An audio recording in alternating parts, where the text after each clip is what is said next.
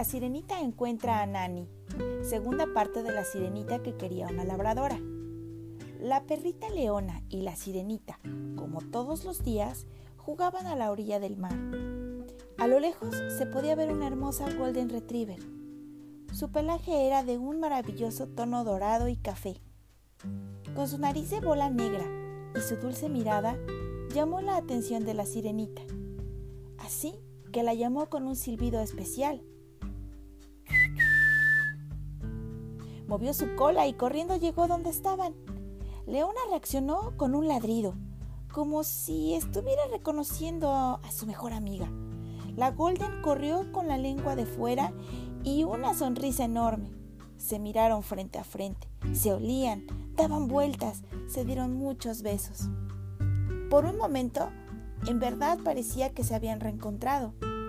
La sirenita comprendió que eran viejas amigas. Pero, ¿dónde estaba esa Golden antes? Mm, nadie lo sabe.